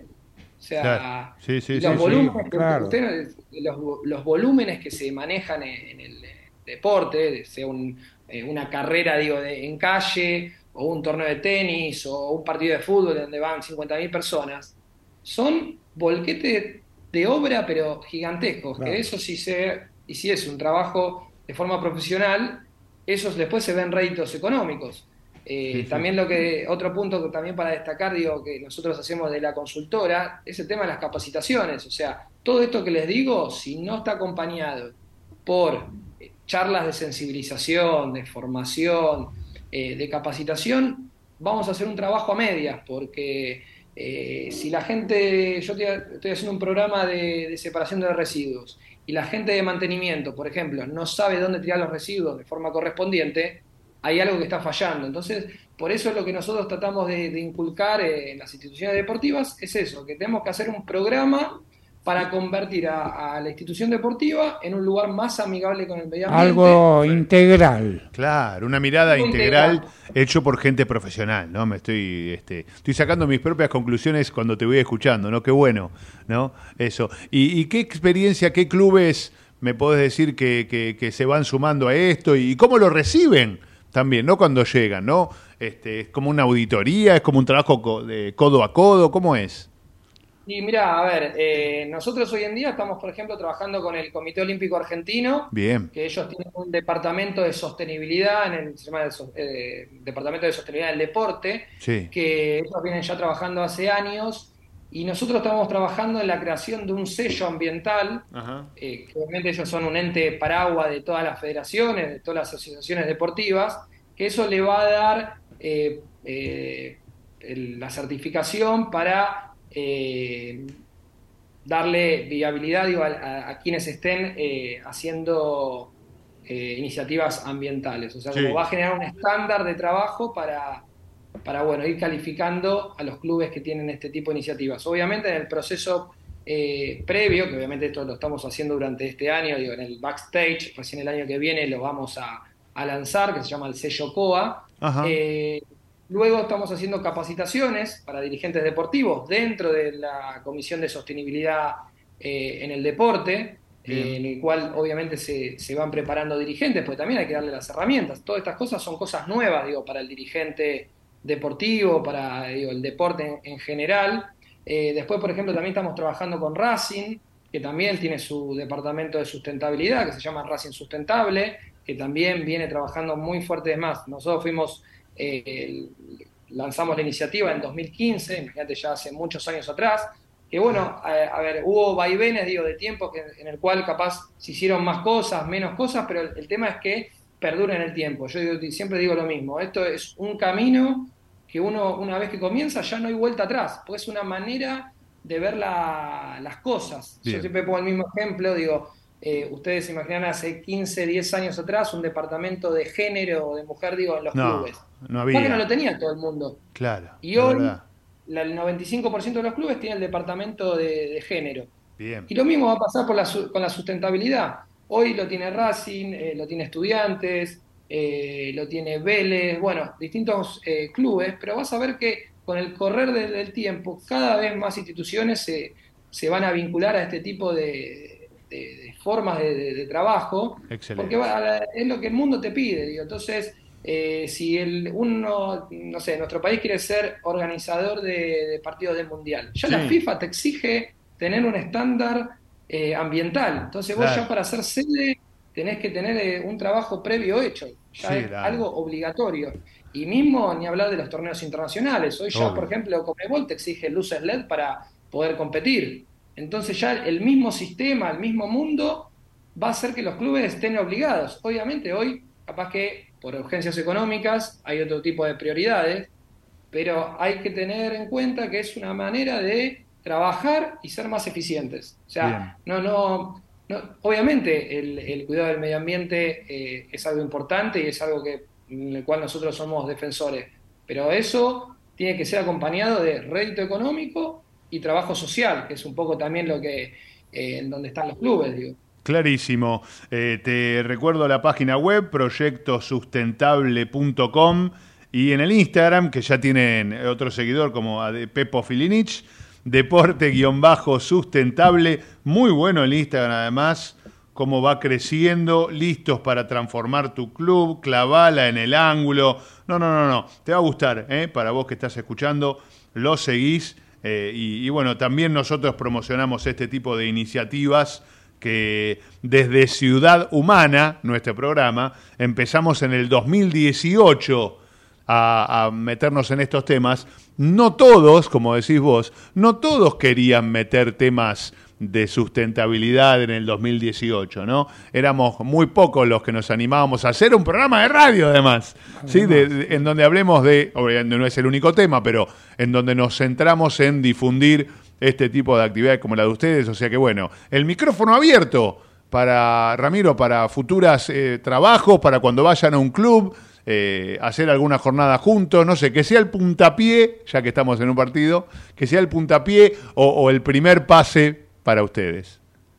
Tal cual, es el pitazo inicial. El pitazo O sea, inicial, ahí está, me quedo con digo, eh, agradecerles a ustedes por, por la difusión en el programa, eh, que obviamente, a ver, para nosotros, obviamente, digo, cuanta más gente conozca este tipo de iniciativas, digo, a ver, capaz que alguien va o pertenece a es socio de un club, bueno, le puedes llegar a decir al dirigente, mira este tipo de iniciativa, le puede compartir nuestro Instagram, nuestra página web, también es un poco eh, el boca en boca, entonces, cuanta más gente conozca esta, esta forma de, trabajo, más trabajo vamos a tener nosotros. Así que eso va a ser, eh, va a reper- repercutir, digo, en las finanzas del club, en la parte social y en la parte eh, ambiental. Bien. Así que, de vuelta, agradecerles por el tiempo y bueno, los esperamos también, cualquier persona que tenga alguna consulta y demás, nos escribe por el Instagram y enseguida le, le respondemos. Qué genio, qué grande. Bueno, muchísimas gracias. Gracias, Ramiro, ¿eh? Éxitos. Gracias a ustedes, Carlos, Adrián, un A- gusto y estamos Abra- en contacto. Abrazo grande. Ramiro Pasos,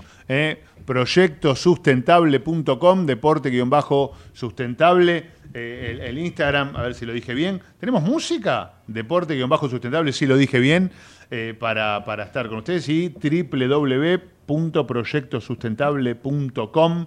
Ahí lindo, muy lindo. Muy lindas notas trajo el productor Carlos Casese hoy. No, por favor, Está no pleno, me a pleno, a pleno. Eh, ¿Y ahora musicaliza también?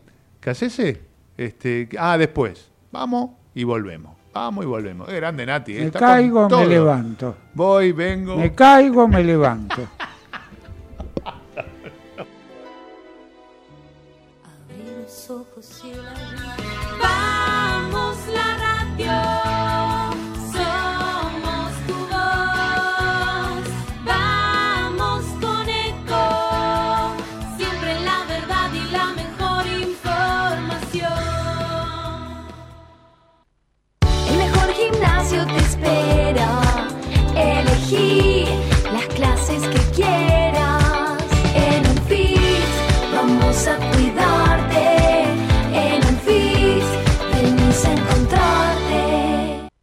¿Sabías que un rico y auténtico sabor de un gran espresso ya no se encuentra solo en las cafeterías gourmet?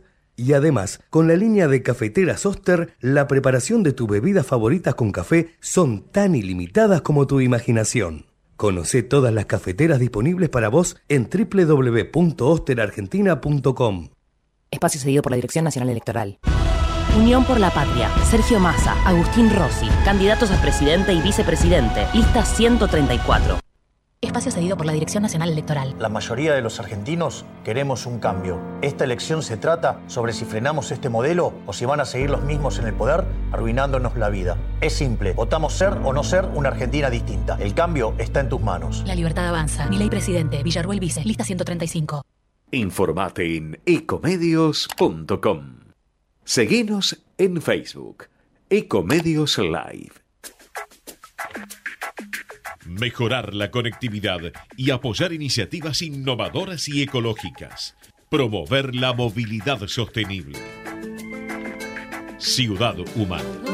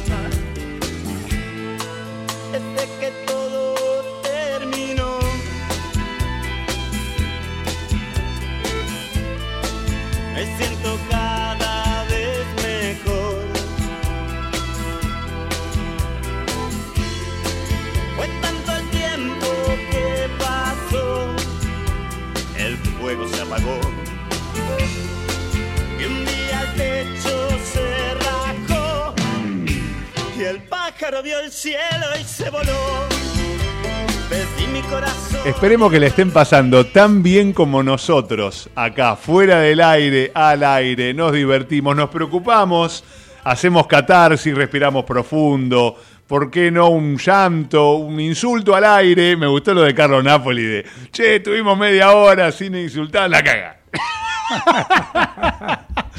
Pero bueno, es así, ¿no? Es así. Ojalá muchos medios también copien este mensaje, ¿no? Sí. De, de- de ¿Cuál? escu- de escuchar a lo... Ah, ¿Cuál? Creí que el de Carlos ¿Cuál? no. Ah. ¿Cuál? No queda claro, Filinich. Se va la operadora. Pará, este es el programa humorístico de 3 a 5. Era lo... Ah, está bien, con razón. Con razón se Ah, dedican un humor. magazine. Obvio, un magazine. Hacemos de todo, ¿no? Eso, somos la Me revista. preocupó esto de los auténticos. ¿Por qué? se Miro preocupó? hacia atrás y veo que el tiempo volvió. Miro hacia atrás como el tiempo. Sí, sí, bueno, es verdad, no sé la letra de memoria, pero ¿Será le presté a la del pájaro, vio el cielo y se voló. Sí. ¿No? Y la cantábamos y bailábamos en el aire. No, buenísimo. ¿Queda grabado lo que hicimos en la tanda? No. Ah, qué susto.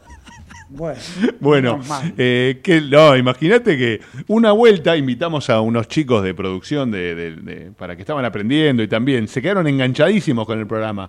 Claro, cuando fueron a la casa, las madres o los padres que miraban el programa dijeron, pero nosotros no escuchamos todo eso que vieron ustedes. No, no, no, tienen que ir a la radio y verlos. ¿no? Este, Pasan cosas. Pasan cosas, pasan cosas. Y bueno, nosotros tratamos de mostrar todo lo que somos, ¿eh? y eso somos, somos auténticos. Eh, mientras buscamos entrevistados, eh, Vamos eh, a continuar inicio. con el tema de FODA. ¿sí? FODA. Estábamos en eso. Sí. FODA. Estábamos en la parte de este, amenazas y oportunidades, Oportunidades. que son las que hay que buscar afuera, ¿verdad? Ok. Y para esto, por suerte y como siempre, casi en todos los casos, tenemos una herramienta, A ver. que es el modelo de las cinco fuerzas. Ah. Mencionamos Sí, estas varias. cinco fuerzas este, que fueron aportadas por Porter, ¿eh? un tipo im- importante en todo lo que es el management. En principio hay que hablar de cuatro fuerzas que son las que van a dar de alguna manera el, el- el estado de eh, competencia que existe en el mercado. Bien. Hablamos también que previo a todo esto, tarea difícil en este momento en la Argentina, dado el contexto, hay que analizar justamente el macroambiente, ¿no? Hablábamos de política legal, el ambiente tecnológico, macroeconomía, etcétera. Pero bueno, comencemos con este modelo de las cinco fuerzas. Dale. Hay que analizar nuevos competidores. Ajá. Son aquellos que no están en la industria, pero que pueden ingresar sin si es que lo desean. Bien. Para esto es importante que la empresa que ya está en el mercado consiga una alta lealtad a la marca. Y esto tiene que ver con comunicación, con acciones de marketing, con políticas de precio adecuado. Todo esto también lo vamos a ver cómo es que se elabora dentro de un plan de negocios. Otra cuestión es ventaja de costo, es decir, tiene que tener mucho cuidado con el manejo de los costos de manera tal de permitir poder jugar dentro del mercado con competencia de precios, ¿sí? Claro. Sí, sí. Una tercera cuestión que hace a este tema de posibles nuevos competidores es la economía de escala. Ajá. Obviamente, aquella empresa, organización, pyme que consiga economía de escala en todo lo que son sus insumos, materiales, etcétera, va a facilitar esa ventaja de costo, va a tener buenos proveedores con precios, costos accesibles. Bien, sigue. A ver. Poder de negociación de los compradores. Esto es importante en el desarrollo de eh, un presupuesto en una empresa. ¿Cuáles son los factores de poder de los compradores? ¿Son compradores de gran magnitud y hay proveedores pequeños? Esto, por ejemplo, un supermercado, un hipermercado de cadena, Sí. es un comprador de gran magnitud Claro. para muchas empresas. formador de Sí. precios. Si yo soy un proveedor pequeño, ahora no pueden formar tanto el No, no, no, precio. no. Está como muy. Me extraña, ¿en qué economía vive usted? Igual remarcan bastante, Carlos. ¿eh? Bueno, a pocos productos, hay muchos que están Eh, los precios justos. atados de sí. pies y manos. El precio ¿no? máximo, los precios Claro, justos. Sí, los precios económicos, los, Los precios cuidados. los precios que no existen porque no hay productos en góndola, Cuando- bueno. Pero en fin, Y le, eh, perdón, me iba a Sí, meter en no, otro- no, sí, no, sí. es que le cambian, no, porque le- dirige él, en- eh, le cambian el formato y, Obviamente. le ponen eh, fuchile en vez de tirabuzón. Sí. Los tirabuzones están en precio cuidado. el tema es el cambiar, el, tema es cambiar el- el EAN. Fuchile número 90 58. Claro, el 20 Tienen, el- tienen un EAN distinto y listo, y, zafa. y- y ponen el precio que, que es competitivo para la empresa. ¿eh? Ojo, no por estamos supuesto. yendo en contra de la empresa. Digo Claro. que muchas veces, este, con el ¿cuánto era? 142% de inflación en 12 meses. 120 y pico. 120 y pico por ciento de lo- inflación sí, sí. en 12 meses. Recién 12 conocimos meses. El, el- el dato de la inflación. Este, lo voy a tener por ¿En acá. 12 meses o en lo que ya va acumulado? En lo que va acumulado. De punta a punta debe estar en 140. La inflación de octubre fue de 8,3 y acumuló 142,7% en 12 meses. Ah, de punta a punta. De punta a ¿Cuánto de punta a punta? 142,7 Ah, ahora sí. en 12 meses. Y Ahora 8,3 la de octubre. Y me decías que la de noviembre es... Va a ser mucho más alta, sí. esperaba Yo que era menos, Carlos. Va a superar los dos Sí. dígitos. Yo creía que salía a las sin 5 de la tarde, pero no, la primera vez que sale antes. Estaban apurados para irse a descansar, los del INDEC. Bien. Bien, poder de negociación de los compradores. Sí. Vos fíjate que esto que hablamos de los hipermercados, las cadenas y demás, que lógicamente tienen un, un gran poder de negociación, es importante también el poder de la marca. Yo hablo de muchos años atrás, pero no olvido esto.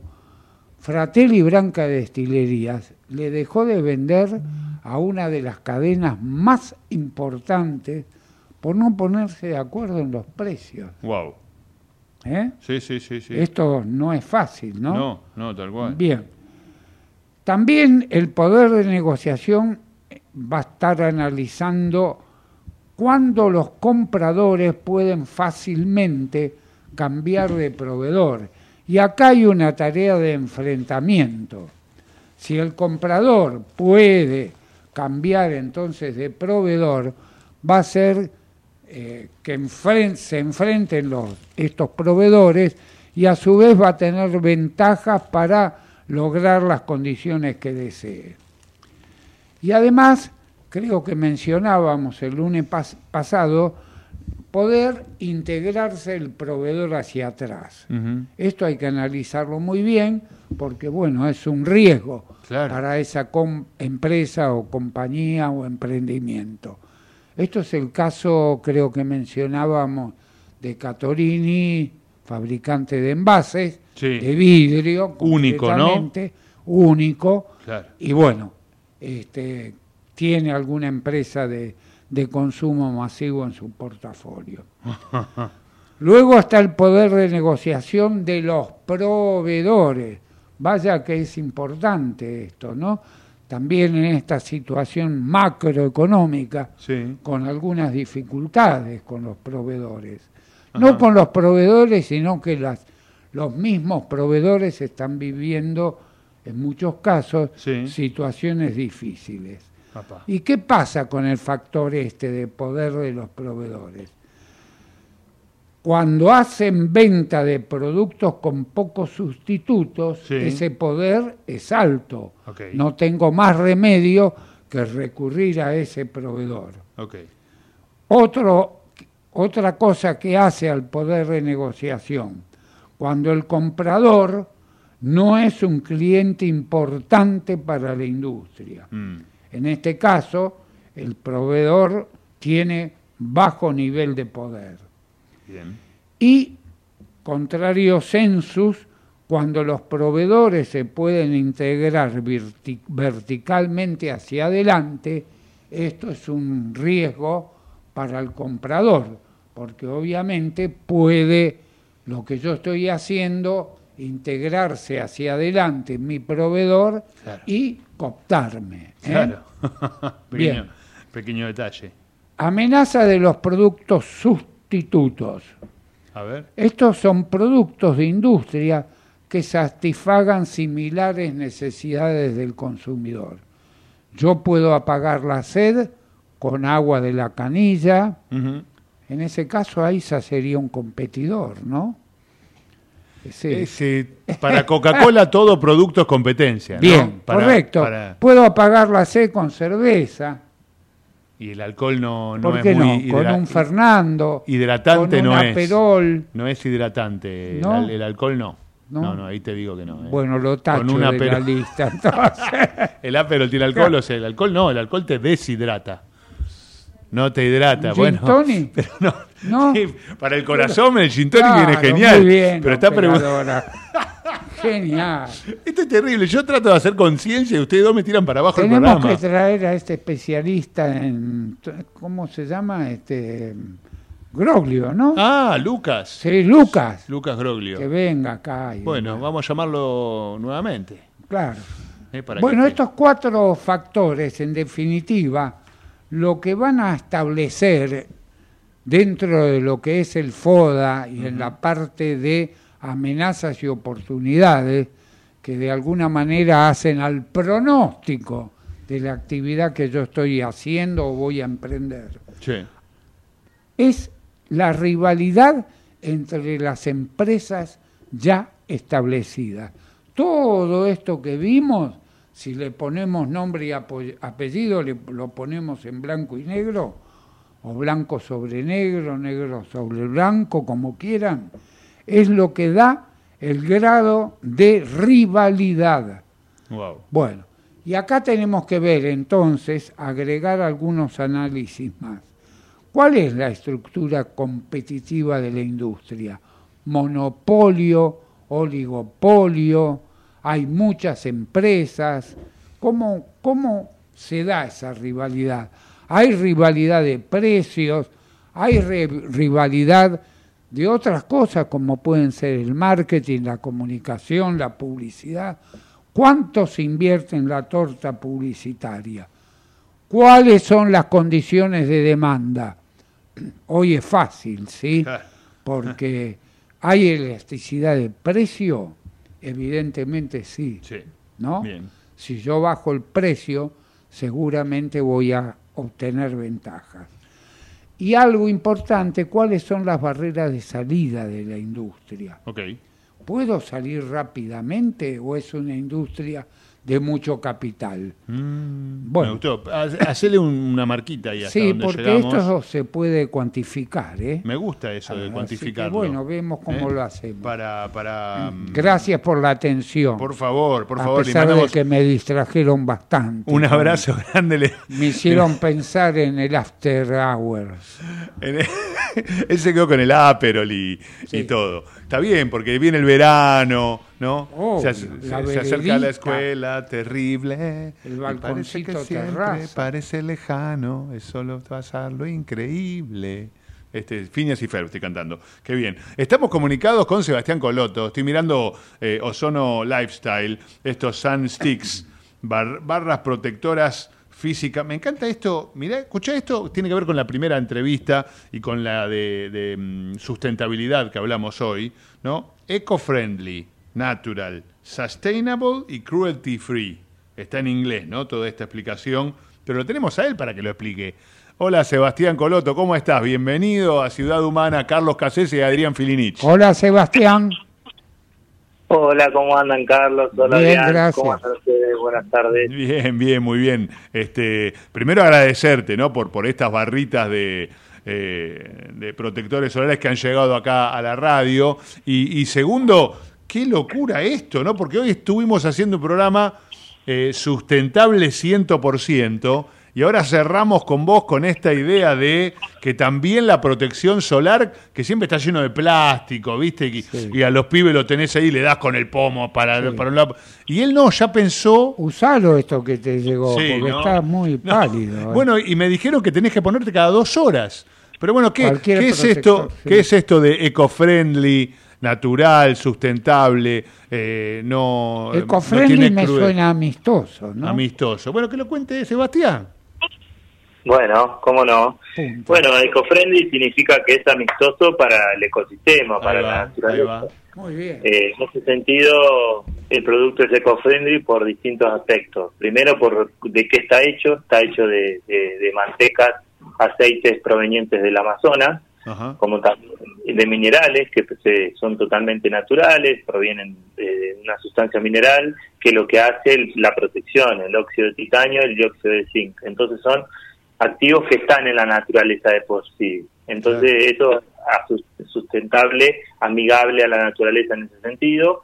No, ah, también es amigable por el envase, como ustedes lo verán ahí, es de cartón, de corcho y de papel. Ahí lo estamos viendo en la página de YouTube y para los que nos siguen en ecomedios.com estamos viendo justamente lo que venías nombrando vos, Sebastián, perdóname que te interrumpí, porque estamos mostrando manteca de capuazú y carité, manteca de murumuru eh, que es otro de los productos, aceite de jojoba y coco. Claro, re natural esto. sumamente natural.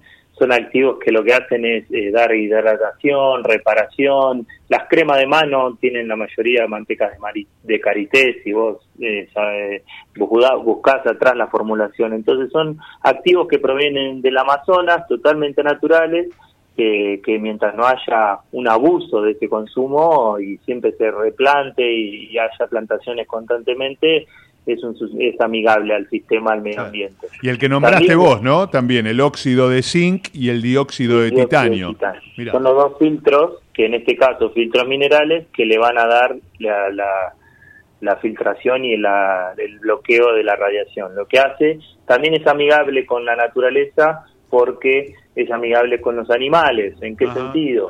Los protectores físicos, como bien sabramos, estos son distintos a los protectores químicos. Los protectores físicos son aquellos que hacen una refracción de la luz, o sea, refleja la luz porque justamente es una barrera física, no penetra en la piel, o sea, no penetra, son partículas no nano, partículas más, más, más grandes que nanopartículas, por ende no penetran por el poro y no hay reacción química dentro como cualquier protector químico que usamos, que los más conocidos. Esto funciona por fuera, hace una como una película, una barrera donde hay refracción y por eso entonces es sustentable y amigable para nuestro cuerpo, nuestro eh, organismo, porque no ingresa, no hay reacción química, sino es algo físico y natural, y para los animales porque, como ustedes sabrán, los protectores químicos que encima hay que ponerse cada dos horas, eh, muchas veces cuando uno se pone rápido y se mete a la pileta, se ve esa aureola de, de crema. Claro, a Sí, full. sí. A full. sí, en sí, este sí. caso no es necesario cada dos horas. Claro, otro beneficio que ahora le voy a comentar, no, es- estás justamente, no tiene agua en su composición, al no tener agua eso hace que uno transpire, salga a correr, Majo lo viene utilizando, que ella corre y a hace, full. Y bueno, y, o simplemente al revés, se mete al agua, está horas y horas dentro del agua y el producto no va a salir, está hecho para bucear, para surf, para Ah, deportes que están dentro del agua. Te voy a Entonces, sumar un lugar más. Dijiste deporte, dijiste surf, dijiste cuando bueno salir a correr. Cuando vas a un parque de agua, Bueno, ¿no? ¿eh? Fue, fue lo probado, fue probado en un, en un parque de agua porque claro, estás todo el tiempo que salís de un tobogán, que te metes en la pileta, que Contámelo a mí. Vos- claro, porque él viene de los parques de Walt Disney Resort. No, Ya, bueno, por eso. Ah, no, ah, no de, de Caribbean, ¿no? Sí. Claro. Bueno, ahí está. Claro. Este, y Es práctico en ese sentido. Muy práctico. práctica, Porque no tiene que volver a ponerse cada dos horas, cada cuatro horas, no. Es lo práctico de ponerte una vez al día, te olvidás, no tenés que repetirlo y realmente se mantiene. Ahora, es una, es una película. Lo que tiene, por ahí hay gente que no le, no le gusta que hoy en día la tecnología ha avanzado, es que el protector mineral es un mineral, los minerales son de color blanco, así como, como un gris, entonces tiene color, permanece color, por eso generamos distintos colores, nosotros colores de, de piel rosado, rosado claro, rosado medio, rosado oscuro, hicimos colores para niños, pero para que jueguen y color blanco, donde el blanco se va a absorber, pero no del todo, porque hoy hablábamos que justamente no ingresa al organismo. ¿Permite el bronceado? Y en realidad tiene un bloqueo de 48. Siempre te vas a, broncear porque sí. el, el bronceado va, va a permanecer, pero, con cuidado. No, no, 48 Claro, claro. está bien, pero lo permite, sí. Lo permite, sí, porque hasta 60 uno puede y va a tener. Y con cuidado, justamente evita las radiaciones más fuertes que son Claro. la UV, UVA, UVB. Y bueno, y como le comentaba, es amigable para los animales porque esa aureola que le comentaba, si uno después analiza, el, el- el pez va y consume ese pescado, esa agua que, que consume su alimento y entonces termina consumiendo el, el- el protector, que después lo terminamos consumiendo nosotros mediante alimentándonos por, por el pez. Entonces es una cadena cíclica que nos termina contaminando y termina ingresando el producto químico a nosotros. Y por otro lado, hay países como Australia, México, donde tienen recifes de corales, ya directamente están prohibidos los otros protectores, te revisan las, las valijas a ver si tienen protectores, te piden que usen este tipo de protectores porque los, los arrecifes ya directamente se mueren. Ah, sí, sí, me lo comentaron esto también en Australia. Eh, estaban pidiendo este tipo de, de- de- Y yo dije, ¿para qué será todo esto? Y acá está la explicación. Bueno, es una- Yo digo, son unos una- fundamentalistas, decía yo. No, no, Claro. no. No, no, defienden. cómo conservamos la especie, la, la naturaleza, buscamos tratar alternativas y lo que le agregamos, a diferencia de que ya hay filtros minerales y la mayoría de los protectores a veces se llaman mixtos, que combinan los dos, lo- y en el exterior hay un montón de estos productos, acá en Argentina no hay casi, ni no he visto, pero lo que le agregamos nosotros es el envase también sustentable, donde a vos se te cae en el agua, se te cae en el parque de agua, se te cae en el mar, y este producto se descompone rápidamente por el calor, se va a generar un aceite, porque son mantecas como si fuera una margarina, Claro. y, y es corcho y es papel, entonces tiene una descomposición mucho más rápida que un plástico. Entonces eso hace que si vos subís una montaña y se te cayó porque se te puede haber caído o lo dejaste, bueno, se va a descomponer mucho más rápido y no contamina tanto como los otros protectores. Qué. Tengo dos preguntas. Sí, dale, dale, adelante. Eh, ¿Los componentes solamente en el Amazonas se consiguen? No necesariamente, pero eh, sí, Murumuru viene proveniente solamente del Amazonas. La manteca de karité, que es la Shea Butter, se consigue en un montón de lugares, pero nosotros tenemos un proveedor que proviene de todos los activos de- del Amazonas y siempre, como le comentaba, son activos que se consiguen, pero y siempre hay que mantener el, el, el como se llama, eco, ecoplantación, algo así es el nombre, donde el, el- el proveedor lo que hace es extrae la planta o la manteca o es una planta que generan un aceite por extracciones, pero siempre plantando nuevamente las semillas para que todo el tiempo haya ese tipo de planta Está y no haya un abuso. ¿Y la otra pregunta? ¿Dónde, se, ¿Dónde se compra? ¿Cómo Ay, me, gustó y tengo un dato. Ahora te- que cuando conteste Sebastián te voy a decir Pues, yo también. Quiero ir a Bueno. comprar.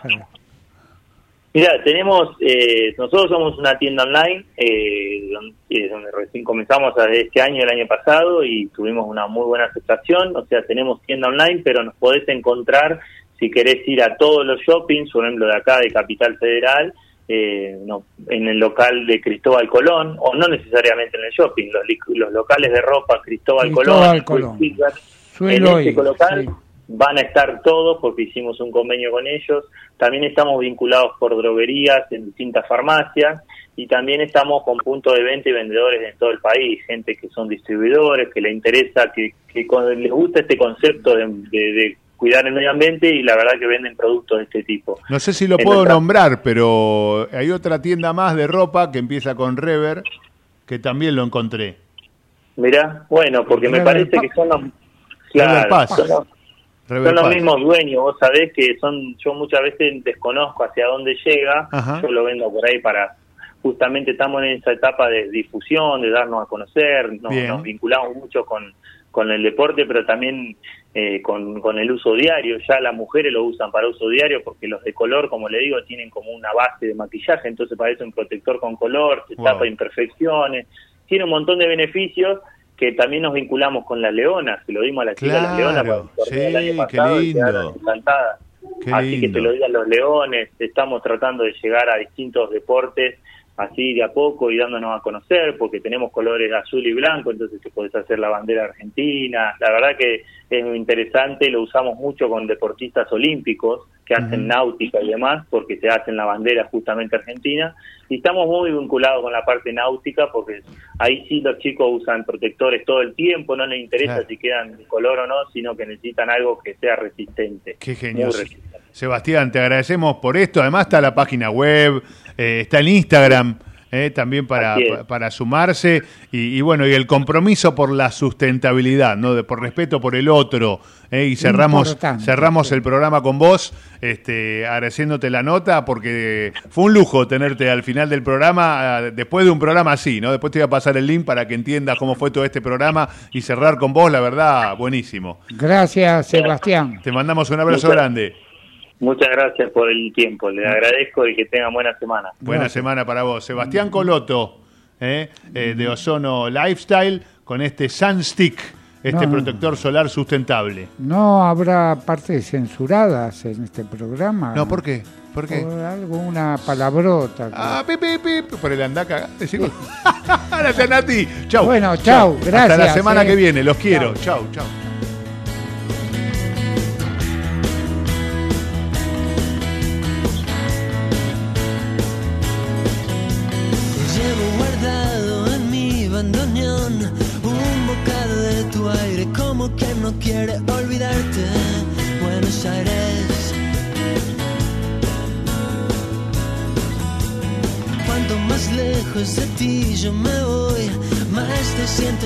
y más te busco por otras ciudades.